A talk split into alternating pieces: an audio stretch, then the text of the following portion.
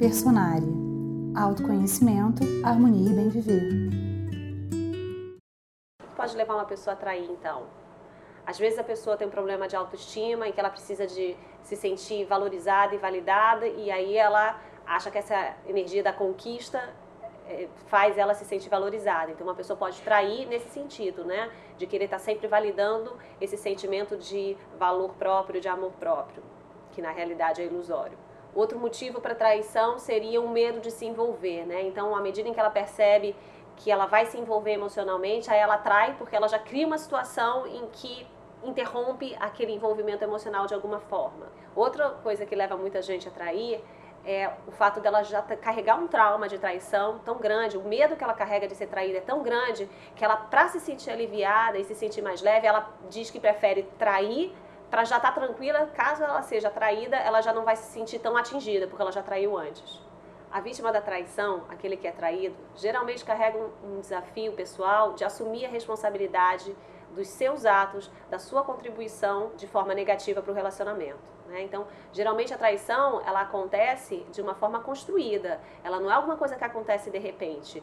As duas pessoas da relação vão construindo mentiras e ilusões dentro de si e que eclodem de uma forma no nível físico com a traição. Então a vítima geralmente é aquela pessoa que se recusa a reconhecer que ela tem participação de alguma forma, de forma negativa para a relação. A traição ela é construída de uma forma muito sutil, é muito difícil da gente perceber. Mas geralmente são nessas pequenas coisas do tipo, ah, não, mas eu vou deixar passar isso. Ah, não, eu percebi uma coisa, não, não, é besteira da minha cabeça. Não que a gente tem que ficar encucado o tempo todo com o que acontece, mas é de estar realmente atento aos próprios sentimentos e da real intenção que está por trás de cada atitude. Às vezes a gente deixa passar algumas situações porque a gente tem medo do, do outro ficar bravo com a gente, e quando na realidade isso é uma traição consigo mesmo e você já está gerando uma energia de traição e de mentira, então, para a relação. Né? A geralmente é um acúmulo de mentiras internas de cada um dos parceiros com eles mesmos e entre eles e que vai eclodir numa traição. Geralmente, então, a traição vai ter um aprendizado para todos os envolvidos na situação. Para aquele que trai, é realmente perceber qual é a sua real escolha. Vale a pena, né? Às vezes esse sentimento de querer se validar através da traição, de se sentir valorizado, nisso ela coloca em risco de repente uma relação que ela, uma pessoa que ela ama. Então ela é levada a refletir o que, que é realmente importante para ela, o que, que ela realmente quer, o que, que é amor de verdade. Para quem é traído, o aprendizado está relacionado a esse reconhecer a sua própria parcela. É muito difícil, porque quem está traído geralmente carrega uma dor muito grande. Então, o desafio dela é ser mais forte do que essa dor e realmente olhar com verdade e sinceridade para ver como ela também contribuiu para que aquilo acontecesse. Por que, que ela está vivendo aquela situação? Por que, que ela foi se envolver com uma pessoa né, que tinha tendência a atrair? Não foi à toa. Uma reflexão importante para quem atrai pessoas comprometidas é de perceber né, essas contradições internas. Que sentimentos são esses que estão me gerando contradições e que na vida física me levam a vivenciar um relacionamento com uma pessoa comprometida?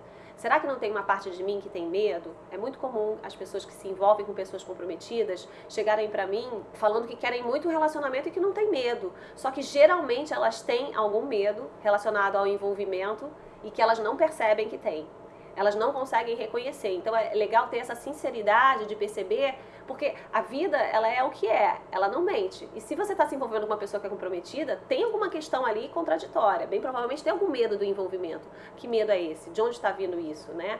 É, é se abrir para perceber onde é que está esse medo de se envolver. Geralmente as pessoas que chegam com desafios relacionados a só atraírem pessoas comprometidas, o que, que acontece? O fato dela estar tá envolvida com alguém comprometido mostra que é uma situação um tanto quanto contraditória, porque ela tem um relacionamento e não tem. Então, essa qualidade energética da contradição, antes de tudo, está dentro dela. Vale a pena ela refletir, né? Onde é que isso está? Geralmente é o medo de se envolver ela não consegue perceber. Normalmente ela fala: "Não, mas eu quero um relacionamento, eu só não quero com uma pessoa comprometida". Porém, a vida é muito clara. Ela traz o resultado daquilo que a gente é como um conjunto energético. Aquela contradição tá ali de alguma forma na pessoa, né? Como que essa contradição transparece então? No nível consciente, ela quer muito aquele relacionamento, mas ela carrega esse medo de ser traída no nível inconsciente ou no nível sutil, no nível emocional. Ela carrega um machucado sutil, ela carrega uma ferida é, emocional da traição. E aí ela quer se envolver, mas ela carrega o medo. E essas duas energias elas ficam ali dentro dela como energias contraditórias. Então, o que, que acaba acontecendo? Essa pessoa acaba carregando tanto a energia do querer se envolver quanto o medo da traição. Isso gera uma contradição dentro do conjunto energético dela e que se materializa no mundo físico na forma de uma relação com alguém comprometido. Siga o Personari no SoundCloud, soundcloud.com/personari. Seu conteúdo de autoconhecimento, harmonia e bem viver também em áudio.